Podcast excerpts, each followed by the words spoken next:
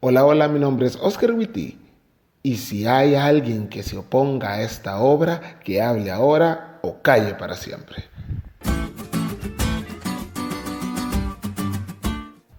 El versículo de memoria de esta semana nos da la pauta de cuál debiera ser nuestra actitud en medio de la adversidad. Mas los ojos de Dios estaban sobre los ancianos de los judíos y no les hicieron cesar hasta que el asunto fuese llevado a Darío. Y entonces respondieron por carta sobre esto. Debe reconocer que este es la clase de versículo que hace que valga la pena aprendérselos. Inténtalo.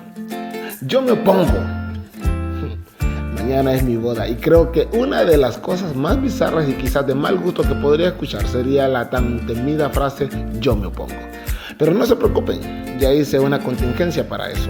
Tendré gente vigilando y si miran que alguien intenta siquiera pararse en ese momento, tienen orden de taclear, sin importar edad, género, parentesco o religión.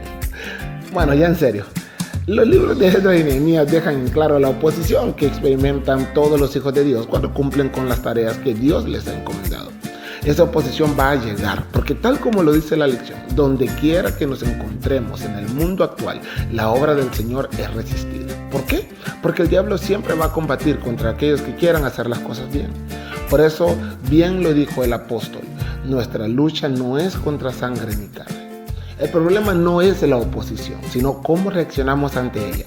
Y esta semana vamos a ver la oposición que enfrentaron los judíos a la hora de terminar la obra, la actitud que tomaron y qué hizo Dios en esos momentos.